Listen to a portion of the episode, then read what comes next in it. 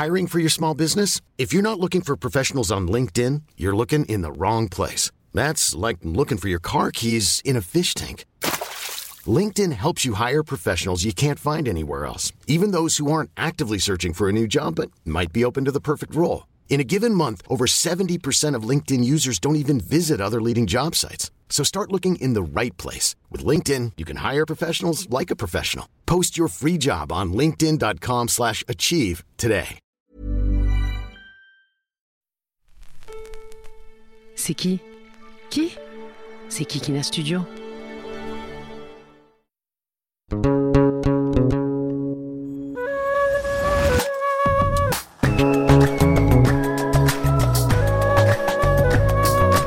Bonjour à toutes et à tous, et bienvenue dans ce nouvel épisode de Jeans Podcast. Aujourd'hui, je veux parler de figures féminines et féministes incroyables, que l'on retrouve dans les pays du Maghreb, en particulier au Maroc. Les chérettes. Maquillées ou tatouées, admirées autant que méprisées, les chérettes du Maroc chantent la vie, sans pudeur ni censure. Ce sont des femmes libres, sans hommes, divorcées ou veuves. Elles chantent de leur voix androgyne tendue, rugueuse, puissante. Elle chante la haïta, le cri, l'appel en arabe. C'est un chant de révolte, personnel ou politique, particulièrement transgressif.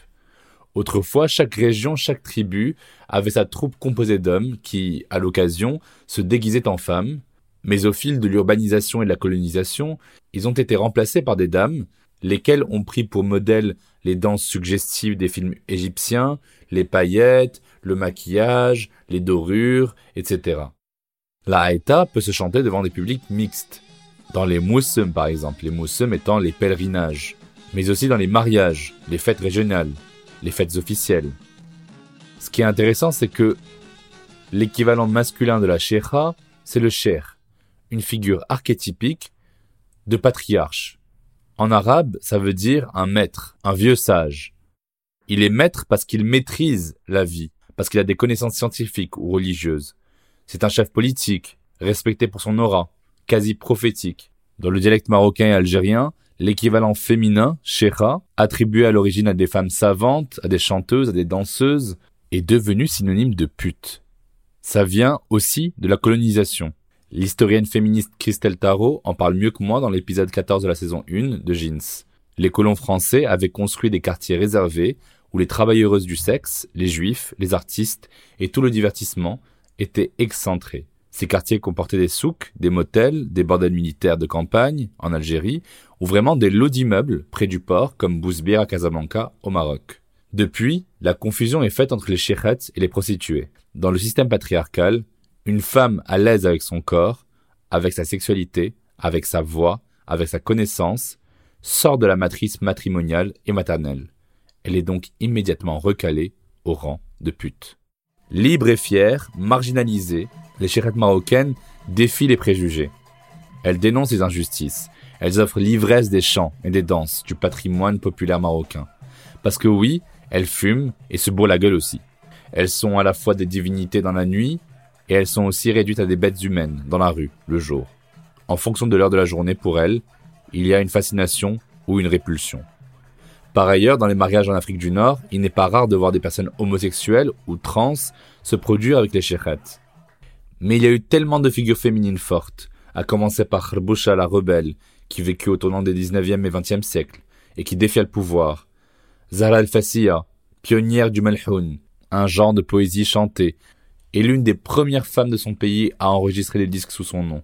Sans oublier le Casablancais Bouchaib el-Bedawi, qui, au début des années d'indépendance, sous une forme humoristique mais néanmoins révolutionnaire, redorera, travesti en chéra, l'image du répertoire rural de la Haïta, alors encore méprisé des citadins, tout en leur accolant des textes engagés.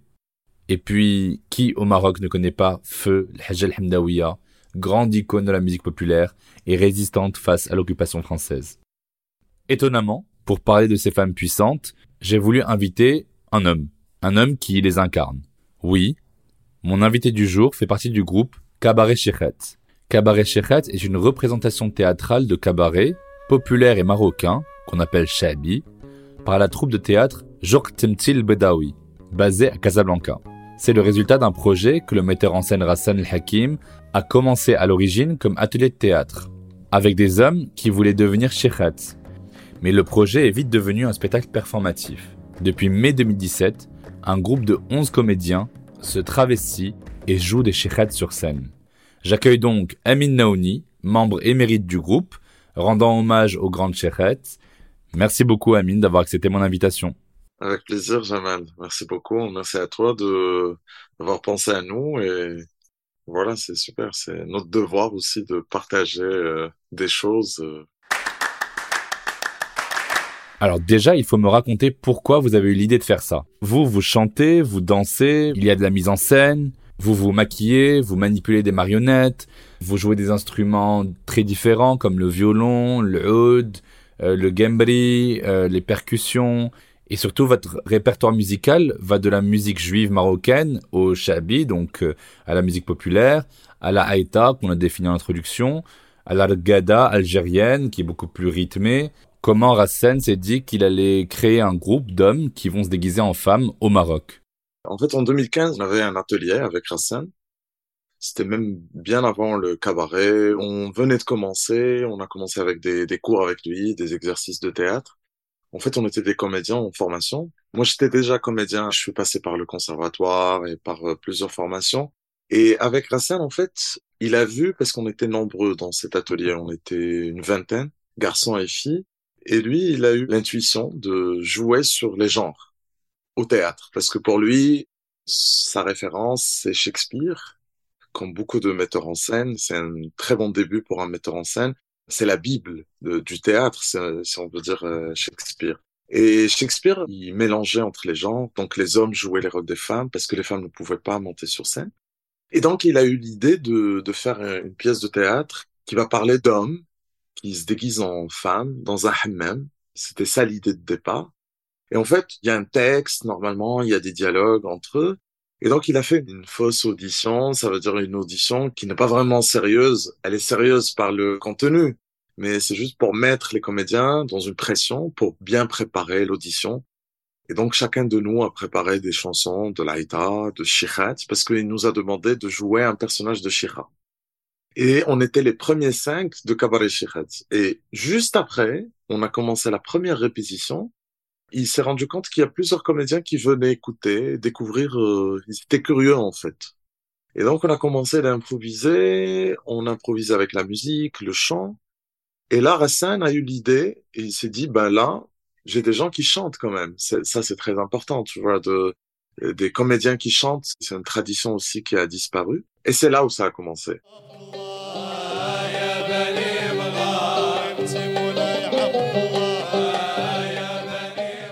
Le fait que vous incarniez des sheikhats de l'histoire, ça vient rendre hommage à ces femmes libres. C'est le cas aussi de l'écrivain et peintre marocain euh, Mahi Bin Bin, qui dans son ouvrage Rue du Pardon se met dans la peau d'une célèbre sheikha de Marrakech.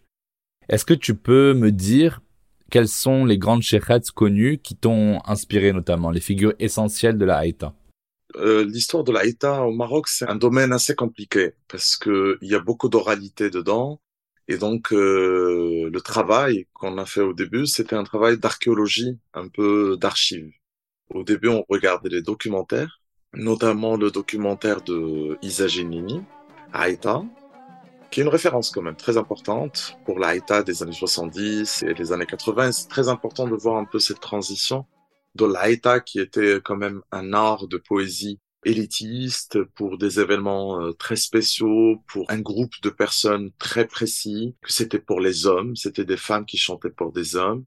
On va passer à l'Aïta qui est festif et qui rassemble les gens, qui est, qui est devenu très populaire et que ça a été popularisé aussi par des shirat et par Bouchaïd Bedawi aussi avec le maréchal Prébourg qui ont commencé d'enregistrer des haïtas très compliqués, très composés euh, en trois minutes parce que les vinyles avant on enregistrait trois minutes.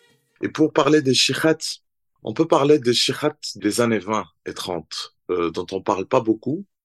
Euh, ce sont des shikhats enregistrés par souvent les Français ou les Allemands, notamment par Pathé, euh, les enregistrements électriques.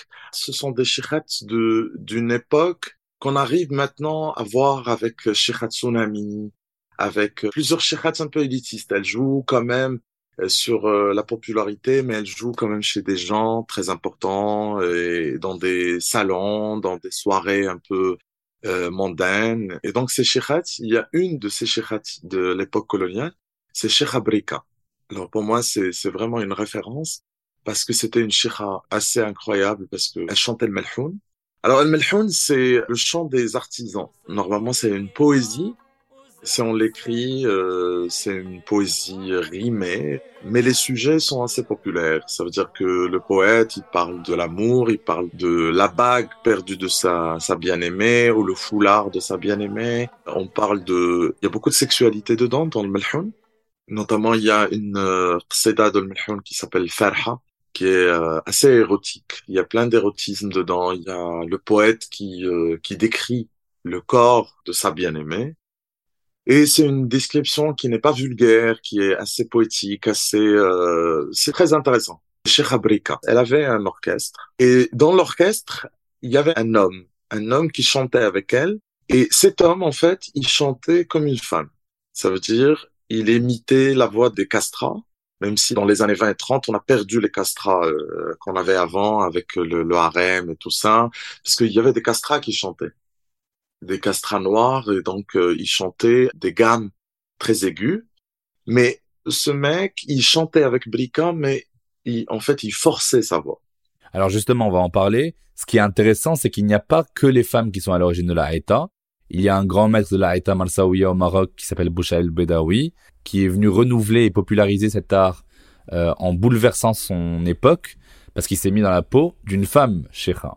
Aujourd'hui, vous avez un peu repris le flambeau de cet art qui dérange euh, les genres et qui donc des genres. Du coup, est-ce que tu peux nous expliquer d'où vient cette tradition? Cabaret Shirat, en fait, on s'est inspiré de Bouchaïd Bedawi qui, qui faisait la même chose aussi. C'est-à-dire, il chantait dans une gamme euh, qui est assez féminine. Il mélangeait ça avec le jeu théâtral, ça veut dire il jouait le personnage d'une femme. Ça donne le fraja, ça donne le spectacle. Déjà, ça, c'est un spectacle. Parce que si on revient à l'origine du théâtre chez les Grecs ou chez les Romains, le, le théâtre, c'était aussi une façon d'exagérer les choses. C'est-à-dire pour se différencier de ce qui se fait au quotidien, on va parler fort parce que à l'agora, ben, il faut parler fort parce qu'il n'y a pas de micro. Et je trouve que l'idée déjà de Shichet, elle a une origine grecque, romaine du théâtre, parce que c'est une femme qui lève sa voix à un, niveau très haut, avec des pleurs, des appels, et des éloges, et parfois des remerciements. C'est en fait un chant qui, est entre le chant et le chanter et le parler.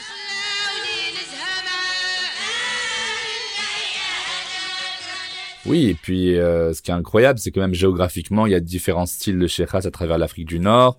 On les retrouve dans les classes rurales et pauvres, mais aussi dans les villes.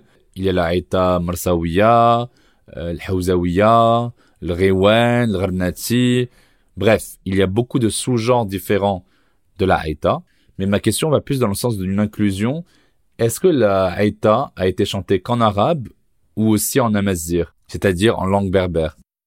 La Haïta se chante en arabe en majorité, mais il y a la Haïta du Moyen Atlas ils ont aussi un chant qui ressemble à l'Aïta de Marsawiya ou de l'Haouziya ou de Zaria. Il y a un point en commun, c'est l'appel. On est toujours dans l'appel, on est toujours dans le parler rythmé. Donc l'Aïta, elle peut se chanter en amazir, euh, en amazir de l'Atlas. Il y a aussi des gens de l'Haouz qui parlaient naturellement l'amazir, notamment dans la région de Tessaout et de Moulay Ibrahim. C'est des gens qui sont amazir arabisés. Donc ils arrivent à chanter en amazir et en arabe. La étape peut se jouer aussi en amazir puisqu'on avait Haddawaki du Moyen Atlas et on a aussi l'Aïta du Rif. Donc les Rifins aussi, ils avaient leur Aïta.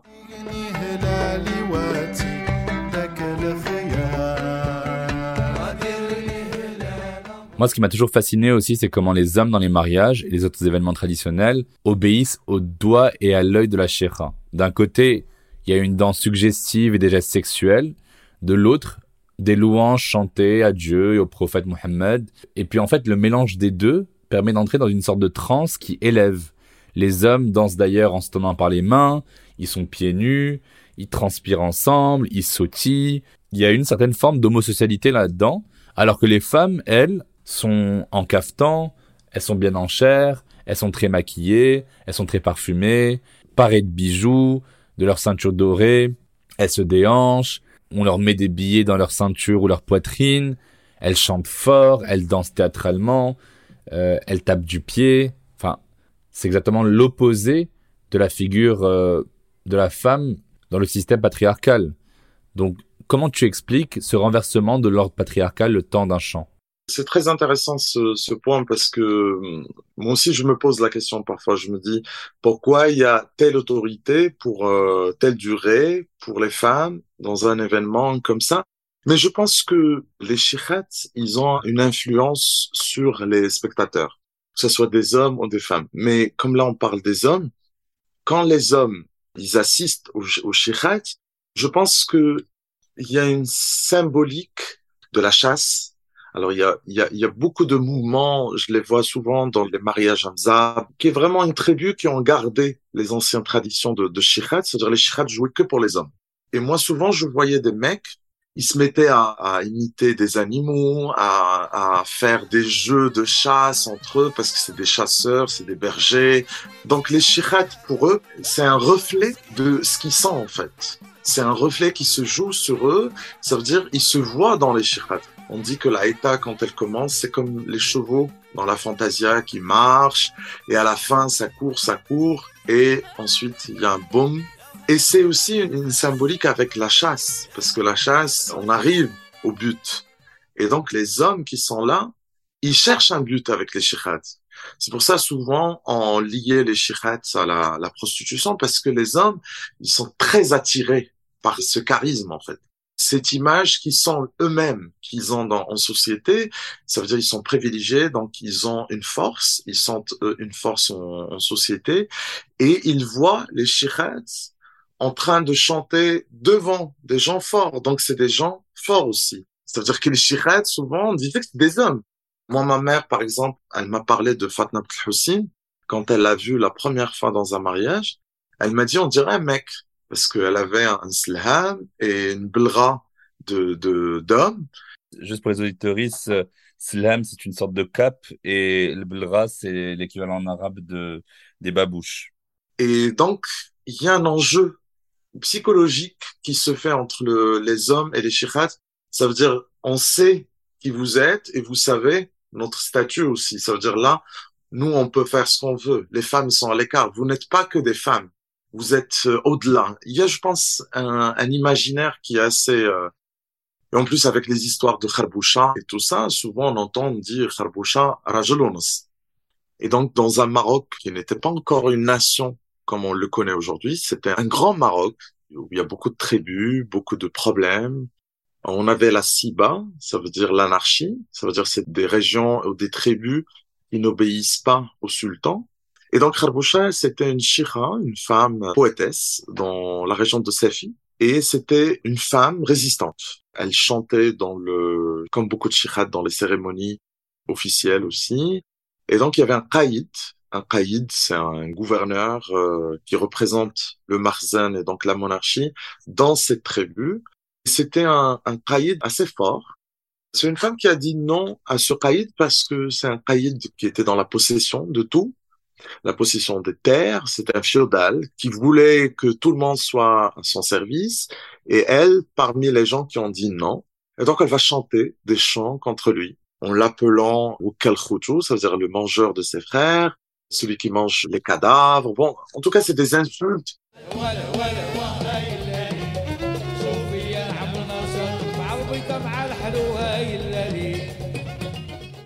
J'avais visionné aussi un documentaire d'Isa Genini que tu as déjà mentionné, du coup, qui est une grande réalisatrice documentariste marocaine sur les cultures musicales et sur l'ethnomusicologie. Ce documentaire s'appelait euh, Tambour battant et on y voit un groupe folklorique taper dans des percussions et une danseuse voilée de la tête aux pieds. Mais à y voir de plus près, il semble que c'est un homme travesti qui danse, c'est pas une femme. Même dans mon enfance, hein, j'ai vu aussi des joueurs d'instruments, moustachus et corpulents, qui lançaient des youyou, ce qu'on appelle en arabe des des you très très aigus en face de femmes qui fument et qui boivent et qui elles se délectent du spectacle, alors que les hommes euh, ben voilà, dansent, voilées, se travestissent et tout. J'ai vraiment l'impression que traditionnellement, la musique nord-africaine, elle est dans son essence capable de brouiller les frontières du genre, non? Absolument. Et dès que ça sort du cadre de l'événement, chacun prend sa place. Et c'est très ambigu cette histoire parce que il y a plusieurs cultures où c'est comme ça. Par exemple, au Sénégal, ils ont euh, à la fête du Mouloud, les mecs se déguisent en femmes. Il y a plusieurs traditions dans le, en Afrique ou en Afrique du Nord et ils se déguisent que pour ce cadre, pour un cadre de joie, voilà, de festivité et après ça s'arrête. Comme beaucoup de spectacles, comme le spectacle du chasseur d'Abidatarma, aussi c'est, c'est un homme aussi qui se déguise en femme il fait une vieille dame qui est enceinte et qu'elle va accoucher et donc elle cite tous les mois ce qui se passe et tout ça. Mais après quand ça s'arrête, ça s'arrête et chacun prend son poste euh, entre guillemets.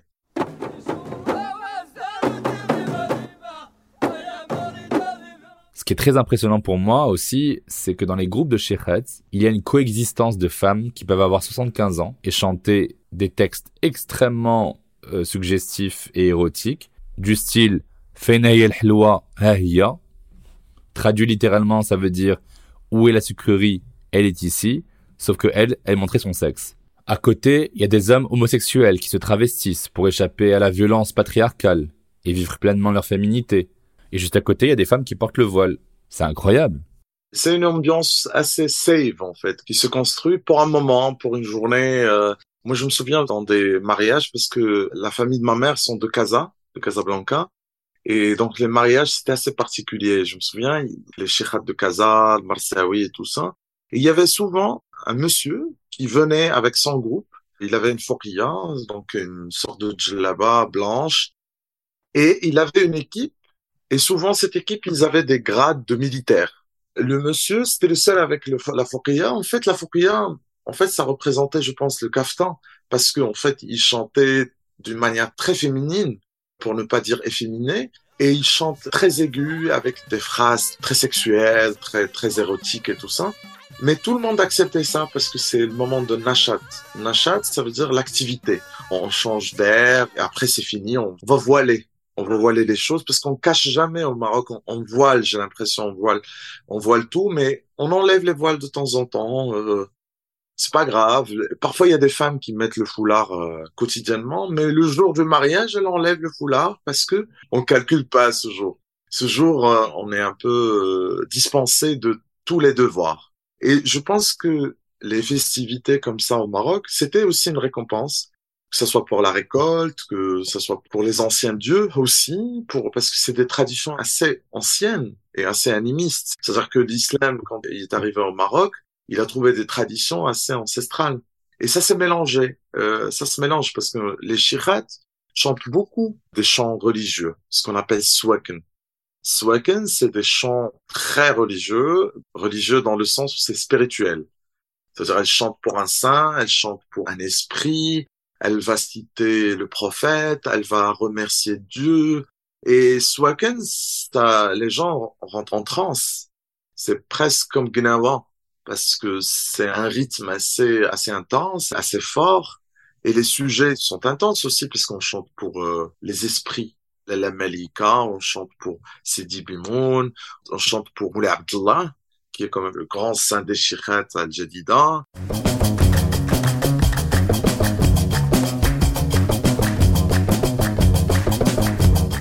Je voulais parler d'un autre film marocain qui s'appelle euh, L'Orchestre des Aveugles, c'était encore une fois la présence d'un homme homosexuel travesti dans le groupe de femmes. Est-ce que tu dirais, toi, qu'il y a une place et un rôle pour les personnes queer dans ces groupes? Depuis le temps, en fait, les personnes queer dans ces milieux, ils étaient très bien protégés. Parce que c'était des femmes, en fait, c'était des milieux de femmes, donc elles protégeaient ces personnes il y a Bouchaïd Bedawi parce que Bouchaïd Bedawi, il va avoir un trajet professionnel euh, assez normal. En fait, il va avoir son diplôme et ensuite il va travailler en tant que comptable. Ensuite, il travaille chez un avocat et un jour, il quitte ce boulot pour s'occuper d'un pressing familial qu'ils avaient à Benjdia. Donc, c'est là où il va découvrir des caftans de femmes, de shikhats, et il va intégrer le groupe petit à petit. Il va commencer en tant que targé. Tarji, ça veut dire, en général, c'est un mec.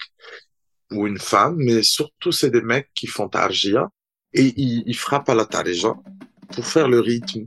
Et c'est un métier assez compliqué dans la musique. C'est la percussion et il fait le rythme des haïtas. Et, là, il va découvrir ce monde féminin et il va l'aimer. Il va aimer ce monde parce qu'ils se sont protégés, parce qu'on on parle toujours du safe, de l'espace safe pour lui. Ça veut dire que et il va pas aller dans une zawiya ou il va pas aller dans un rassemblement de mecs parce qu'il sait qu'il va pas être accepté. Et donc, il est accepté par les musiciennes ou les musiciens. Et souvent, la musique, c'est un domaine qui accepte tout le monde. Bouchaïb, là, il va trouver sa place. Il va être protégé. Et il y en a plusieurs comme Bouchaïb. Il y a Mustafa al-Bedawi. En fait, dans l'histoire marocaine, la personne queer, si on peut dire queer, parce que bon, à l'époque, on savait pas ce que c'est le queer, mais ces personnes, en fait, retrouvaient une protection dans ces environnements. Même chez les Gnawa, on les retrouvait, chez les Issawa, on retrouvait les Shah aussi, qui sont là, ils sont acceptés et ils sont pas dérangés ou jugés. Et ces personnes queer, souvent, on les trouvait avec les femmes, avec les shikhats. Et souvent, moi, quand je demandais à, j'avais demandé à une personne comme ça qui, qui travaillait avec une shira, et je lui avais dit, pourquoi tu es resté avec cette shira? Est-ce que tu as déjà eu un jugement de sa part? Il m'a dit que ça ressemblait à sa mère, mais une mère qu'il a voulu avoir, en fait.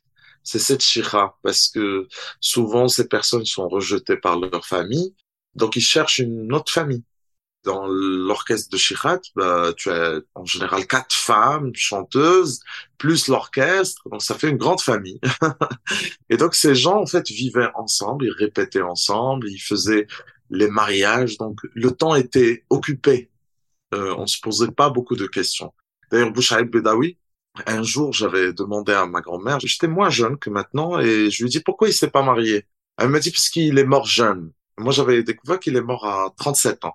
Et je lui dis, mais pourquoi mon grand-père, il s'est marié à, à 18 ans, pourquoi pas lui? Elle a zigzagué un peu la, la réponse en me disant, bon, il n'a pas voulu, il était occupé par la musique, il faisait autre chose. Euh, mais elle savait ce qu'elle pensait. Elle savait très bien que le sujet, c'est une personne queer. Elle est comme ça. Elle est à D'ailleurs, les gens ils disent que c'est c'est écrit de la sagesse populaire. Euh, les gens disent bah il est comme ça.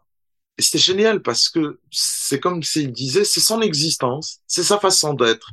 Plus tolérant que de rentrer en détail, de dire mais pourquoi il ressemble à une femme ou pourquoi elle ressemble à un mec ou pourquoi. Il se pose pas de questions. Les gens disaient c'est comme il est comme ça. Moi, je trouve ça très marrant ce que tu dis parce que ça me fait penser beaucoup aux drag queens.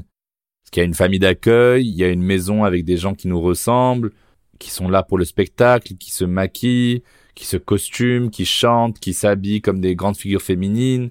C'est quand même très ressemblant. Parce qu'il y a the house, mother of the house. Et d'ailleurs, à Casa, souvent, les gens, les shikhats qui faisaient ça, parce que les shikhats, souvent, c'était des mères euh, célibataires, soit divorcées, soit en général, la Shira, a un vécu assez spécial. Elle se sent opprimée par la société, donc elle va attirer plusieurs opprimés de plusieurs domaines, que ce soit à cause de leur sexualité ou à cause de leur euh, statut en tant que femme ou euh, des problèmes familiaux, parfois des rejets familiaux.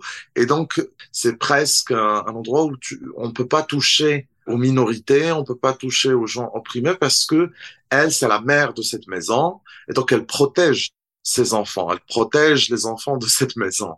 C'était une adoption assez artistique parce que ces personnes queer finalement, ils apprenaient à chanter et donc ils faisaient une carrière.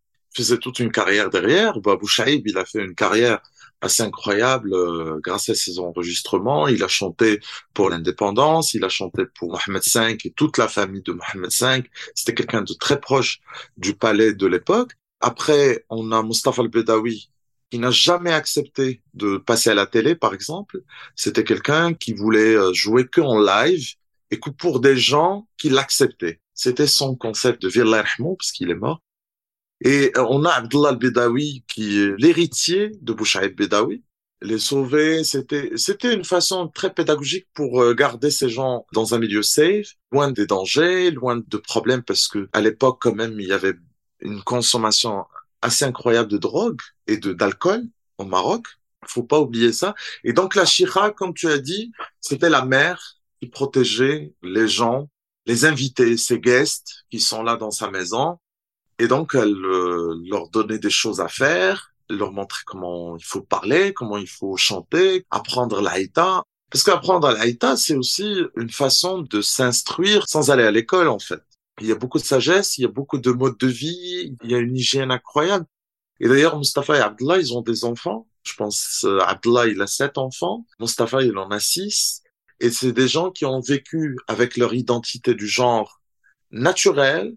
Ils n'ont jamais vécu avec un masque parce que les gens les respectaient. Les gens, ils disaient, parce que c'est Abdullah, il est comme ça. Parce que c'est Abdullah. Et parce qu'il est comme ça, parce que c'est Mustafa et parce que c'est Bouchaïb. On entend souvent X, il est comme ça parce que c'est X. Et, souvent au Maroc, on a ça. On dit, bah, au moins lui, il a fait une carrière, au moins lui, il est à la télé, au moins lui, il a fait euh, ce que toi, tu n'as pas fait. On est toujours dans la comparaison.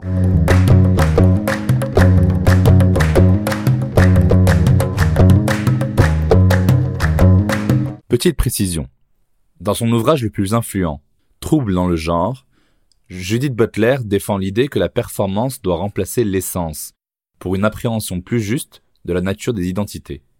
Les rôles que nos corps jouent sont entièrement informés et réglés par des régimes discursifs disciplinaires qui, à leur tour, utilisent ces performances pour justifier le modèle établi.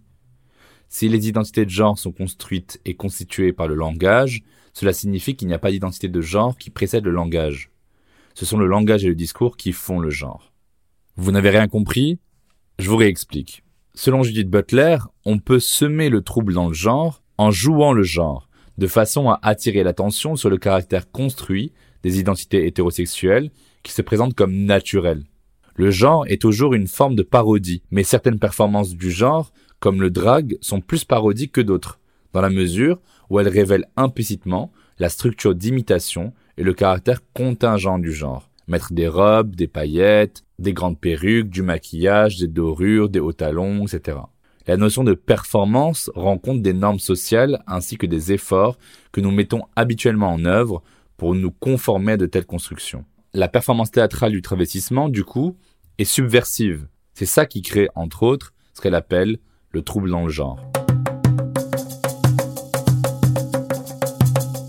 Ma dernière question est en rapport avec le statut social des Sheikhets. Je prends pour exemple Sheikh Miti, qui est adulée en Algérie, considérée comme la mère du rail, mais comme aussi une femme indépendante. Et ça m'a questionné. Je me suis dit qu'en fait, beaucoup ne se sont jamais mariés et n'ont jamais eu d'enfants. Certaines, bien sûr, par choix. D'autres, non. C'est comme si vivre seul avait été le prix à payer pour avoir fait de son art un métier à la fois détesté et respecté. Comme si leur flamboyance menaçait l'ordre masculiniste, patriarcal et paternaliste.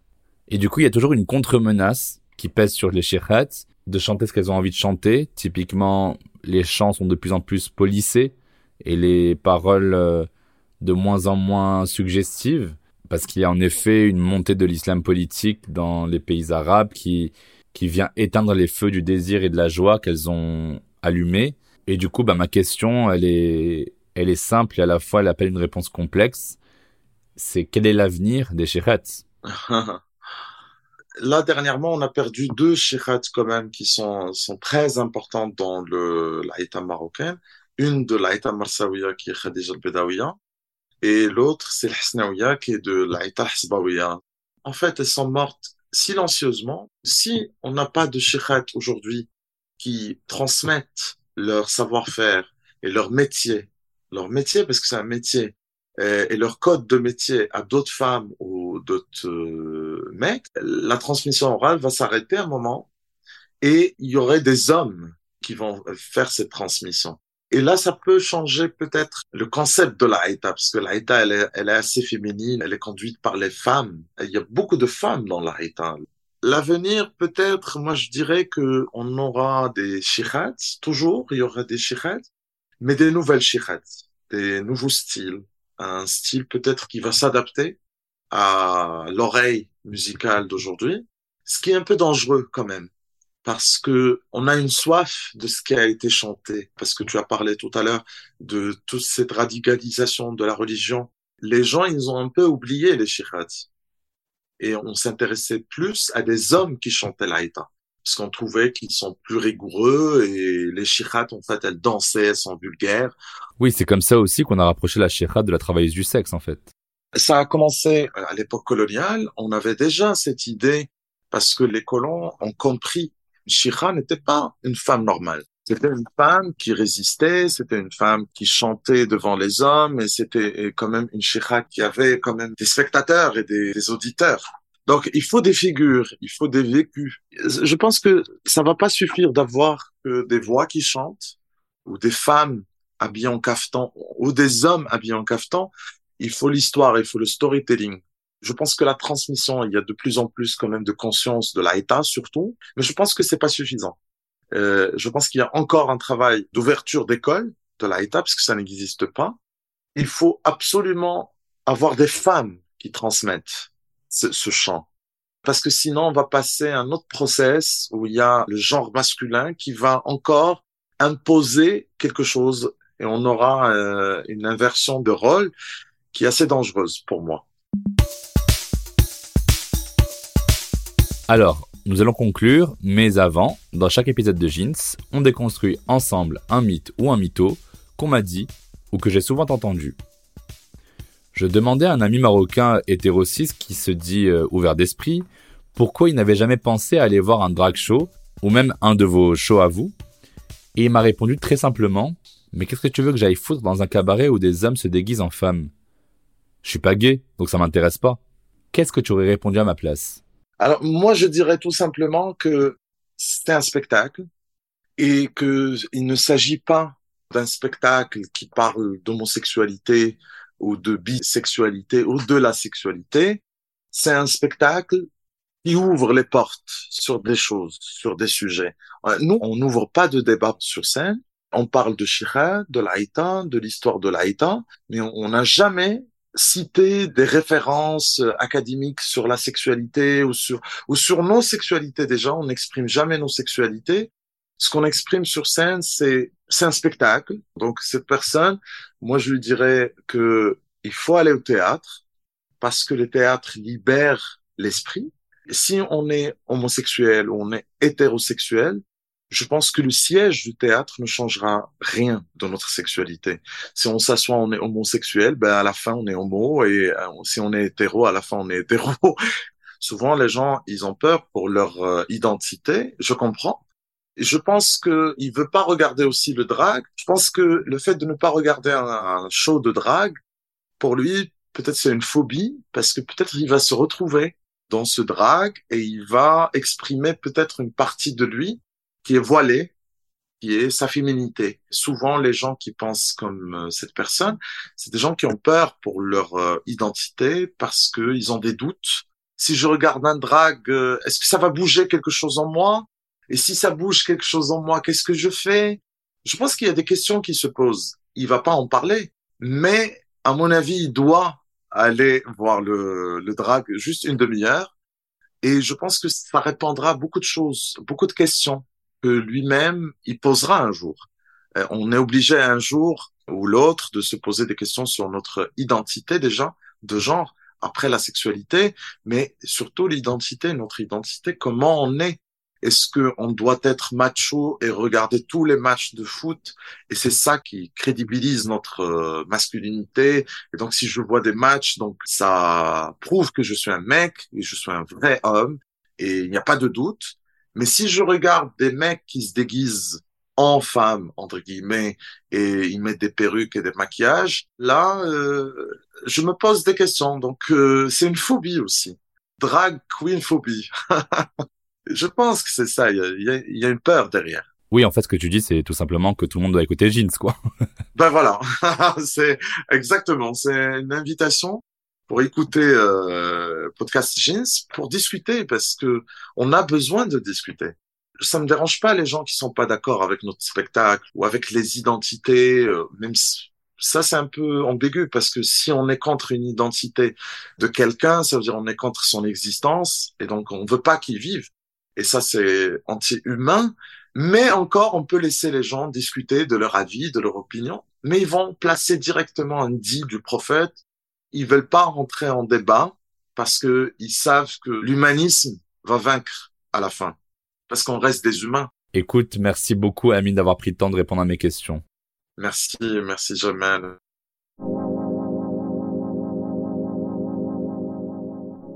Vous pouvez donc retrouver Jeans en ligne gratuitement sur toutes les plateformes d'écoute de votre choix, Spotify, Deezer, Apple Podcast, Google Podcast, etc.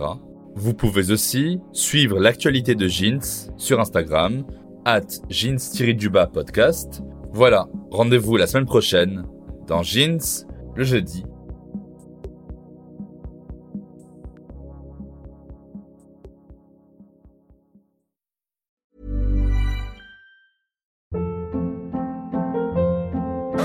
Hold up. What was that? Boring. No flavor. That was as bad as those leftovers you ate all week. Kiki Palmer here, and it's time to say hello to something fresh and guilt-free. Hello Fresh. Jazz up dinner with pecan-crusted chicken or garlic butter shrimp scampi. Now that's music to my mouth. Hello Fresh. Let's get this dinner party started. Discover all the delicious possibilities at hellofresh.com.